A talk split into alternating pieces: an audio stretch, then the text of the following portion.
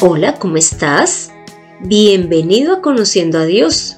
Mi nombre es Consuelo Gutiérrez y te estaré acompañando en este podcast, en donde conocerás más de Dios y cómo llevar a la práctica tu vida de fe. E irás resolviendo dudas que tengas en cuanto a la palabra de Dios. Te cuento que hoy vamos a terminar de estudiar el capítulo 11 del libro de Juan. Y quiero darte un pequeño recuento de lo que vimos en el episodio 180 que tiene que ver con este capítulo. Em, allí básicamente vemos cuando Jesús eh, resucita a Lázaro después de que lleva cuatro días de haber muerto y lógicamente la gente se asombra y cree en él.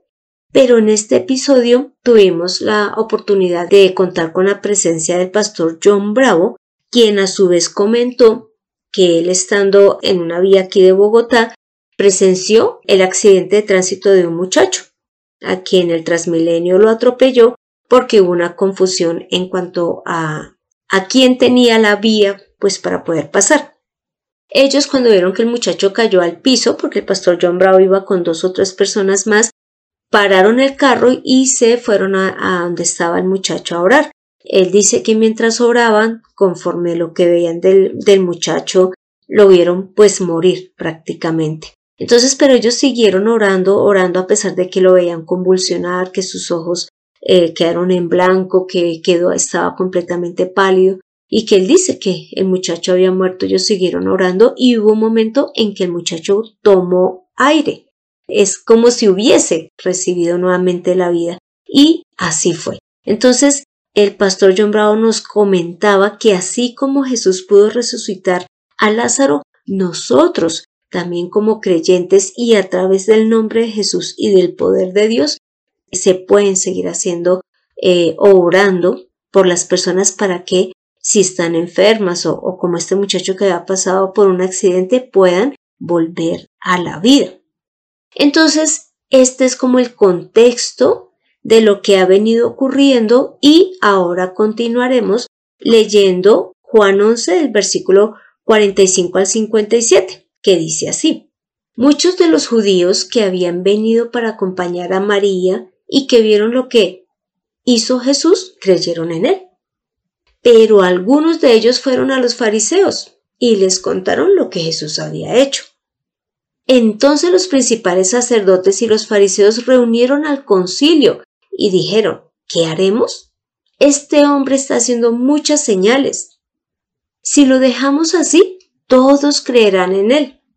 Entonces vendrán los romanos y destruirán nuestro lugar santo y nuestra nación.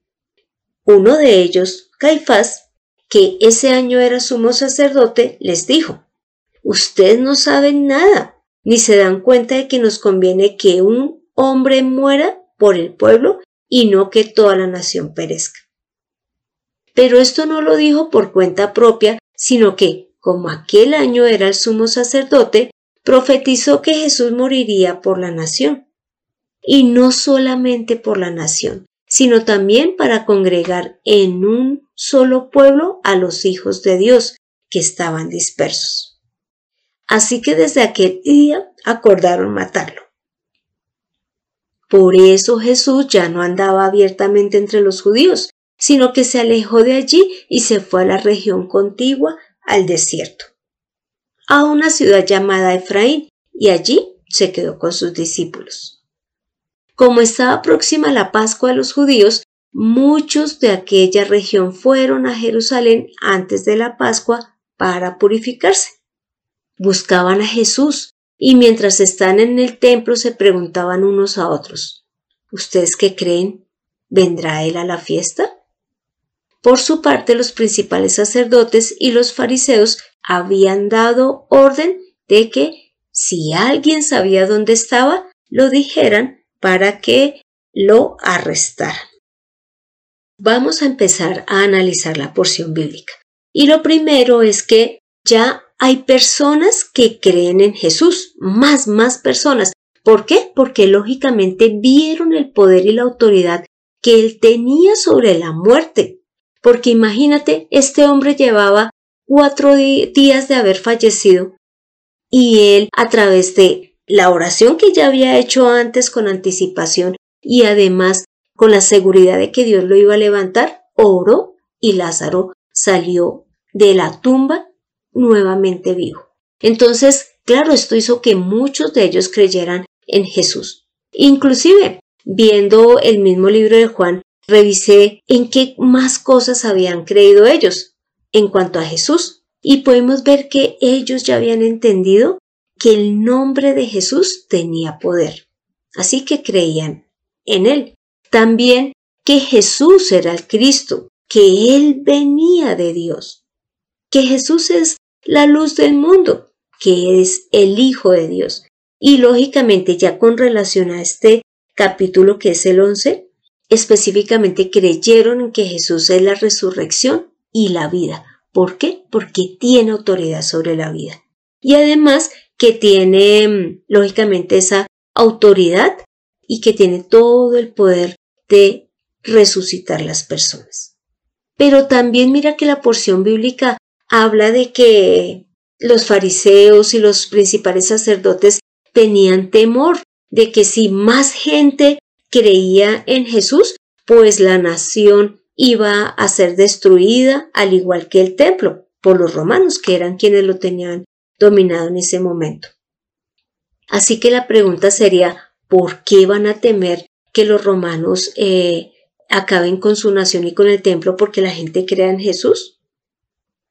Pues te voy a contar eh, de manera general lo que pasaba con los emperadores.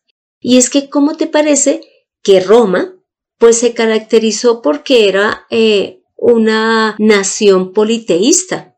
¿Cómo te parece que ellos fueron adquiriendo la religión y los dioses de los diferentes países que conquistaron, como son los sirios, los judíos, los persas, los asiáticos, los caldeos. Entonces, inclusive los emperadores casi que se consideraban dioses. Mira que mm, los emperadores a su vez tenían dioses, los cuales, mm, digamos, los más conocidos son Hércules, Júpiter, el sol de Invictus, y ellos creían que estos dioses eran los que los protegían y los guiaban. La mayoría de ellos evitaban asumir pues un rango o una posición de, de Dios.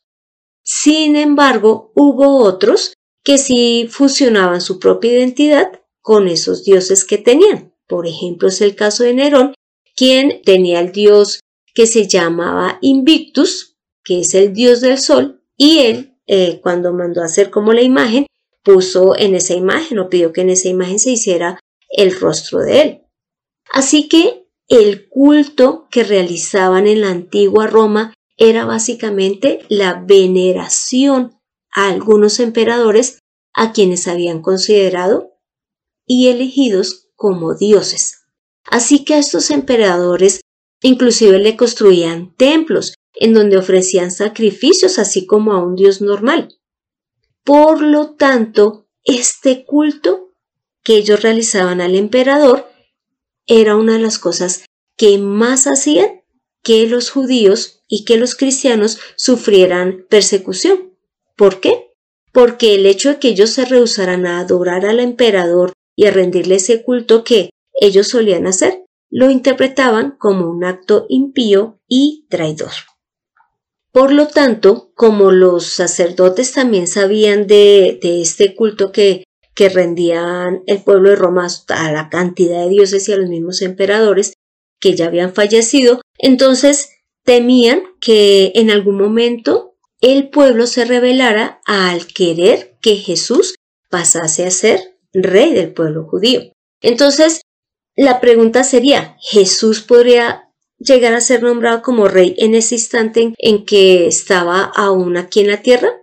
Y pues la respuesta la podemos ver en Juan 6 del versículo 14 al 15, en donde en este capítulo 6 vemos que Jesús multiplica los cinco panes y los dos peces y alimenta aproximadamente a cinco mil personas. Entonces allí dice que los hombres vieron la señal que hizo Jesús y dijeron, verdaderamente este es el profeta que ha de venir al mundo.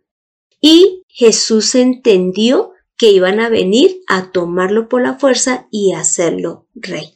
¿Ves? Entonces los judíos, los fariseos, los principales sacerdotes veían que las señales que hacía Jesús eran tan poderosas, tan, o sea, imposible que otra persona lo realizaran, que vieron que eh, él podía ser rey del, del pueblo judío. Inclusive en Juan 19, que es cuando Pilatos ya mm, está hablando con Jesús y, llega un momento en que Pilatos quiere soltar a Jesús. Entonces les dice básicamente ahí en Juan 19, en el versículo 14, les dice así a, los judíos, les presenta a Jesús y les dice, he aquí vuestro rey. Y ya en el versículo 15 vemos que ellos le dicen, fuera, fuera, crucifícale. Y Pilato les dice, voy a crucificar a vuestro rey. Y ellos le contestan, no tenemos más rey que al César.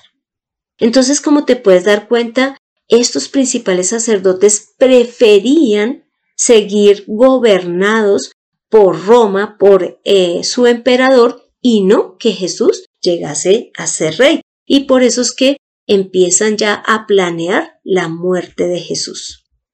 Si continuamos leyendo la porción bíblica de Juan 11, podemos observar que ya en el versículo 49 aparece el sumo sacerdote y él les dice, Ay, ustedes no saben ni siquiera de qué es lo que están hablando. Mire que nos conviene que Jesús muera, es decir, un solo hombre y no que toda la nación sea destruida. Pero allí aclaran Juan, que escribió el libro, que era que Caifás estaba profetizando, porque Jesús y evidentemente iba a dar la vida tanto por el pueblo de Israel como por todo el mundo. Y mira que esto lo podemos ver inclusive en Juan 10, cuando eh, Jesús habla de que Él es el pastor. Y Él dice que Él pone la vida por las ovejas, es decir, por las personas que creemos en Él. Y que Él tiene la capacidad de dar la vida y de volverla a tomar. Porque ese mandato lo recibió de Dios. Y mira que allí también en el mismo Juan 10, en el versículo 16, menciona lo siguiente Jesús. Dice, también tengo otras ovejas que no son de este redil. aquellas también debo traer y oirán mi voz y habrá un rebaño y un pastor. ¿Ves cómo la palabra no se contradice? Aquí Caifás creyó que matando a Jesús iban a solucionar el problema, pero sencillamente se está escumpliendo la palabra de Dios y el deseo de Dios Padre de que Jesús diese la vida no solo por Israel, sino por todo el mundo. Y ya vemos en el versículo 53 que Jesús decide apartarse e irse a la ciudad de Efraín porque ya los judíos o los principales sacerdotes quieren matarlo. Y porque inclusive en el versículo 57 mencionan que ellos habían dado la orden de que si sabían dónde estaba Jesús, debían de avisar para que lo arrestaran. Cuando mencionamos que Jesús se muestra como el pastor y el que da la vida por las ovejas, ahí Jesús dijo que Él era el que entregaba la vida, no era que se la quitaran. Así que Jesús lo que hace es protegerse, porque Él solamente obedece la palabra de Dios y lógicamente Dios es el que tiene señalado el día en que Jesús ha de morir. Y viendo el versículo 55 y 56 de Juan 11, observamos que los que estaban alistándose ya para la fiesta de la Pascua están atentos a si Jesús va a asistir o no. Ahora la pregunta te la hago a ti. ¿Será que Jesús no asistiría a esta fiesta? Mira que en Juan 1.36 podemos encontrar la respuesta, en donde dice lo siguiente. Al ver a Jesús, aquí está hablando Juan el Bautista, que andaba por allí, dijo, He aquí el Cordero de Dios. Así que evidentemente Jesús fue a esta fiesta de la Pascua porque Él era el Cordero que se iba a sacrificar. Él es el Cordero de Dios que da la vida por cada uno de los que creen en Él. Así que para ir terminando ya la porción bíblica, te invito a que leamos Romanos 10 del versículo 12 al 13 que dice lo siguiente.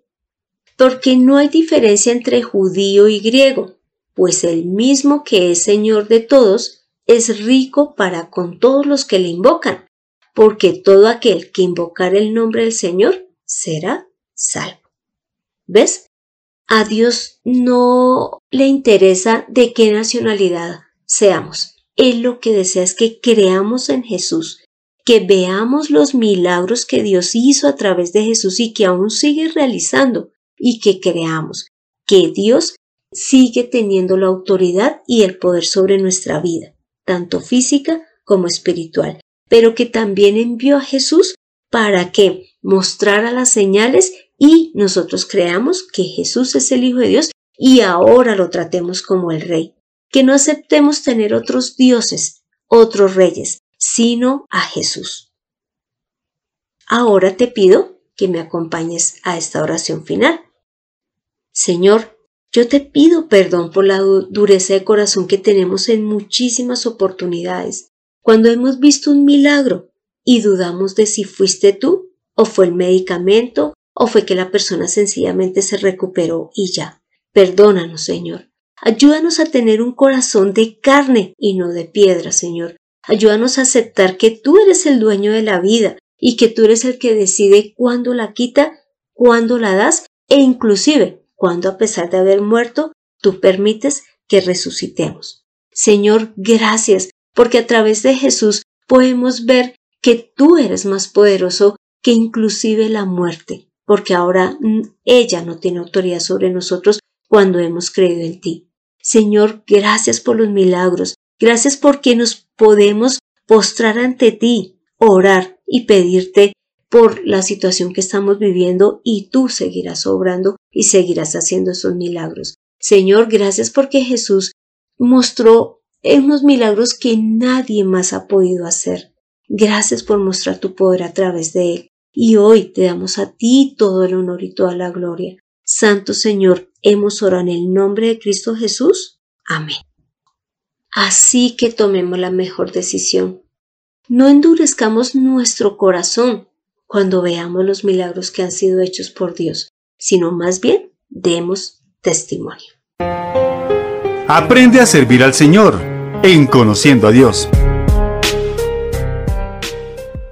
Este fue el episodio 181, en donde vimos que Dios puede hacer milagros grandiosos y que nosotros somos los que debemos de tener ese corazón dispuesto para creer y saber que fue Dios quien obró en esa persona, en esa situación, y que no nos la pasemos buscando en nuestra mente cómo decir que no fue Dios, sino que fue la ciencia, que fue eh, sencillamente porque la persona se recuperó, que fue coincidencia, que fue la suerte.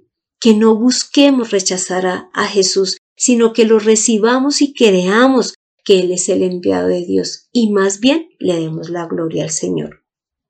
Quiero darte las gracias por escuchar este podcast mientras estás yendo a visitar a ese familiar que está hospitalizado y no dudes en orar por él, que con toda seguridad Dios va a obrar.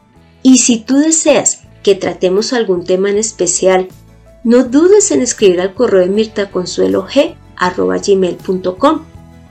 Soy Consuelo Gutiérrez, tu compañera en este camino. Quiero darle las gracias a José Luis Calderón por la edición de este podcast. Dios se muestra a través de los milagros. Así que no dudes que Él es el que está obrando en tu vida. Nos vemos en el próximo episodio.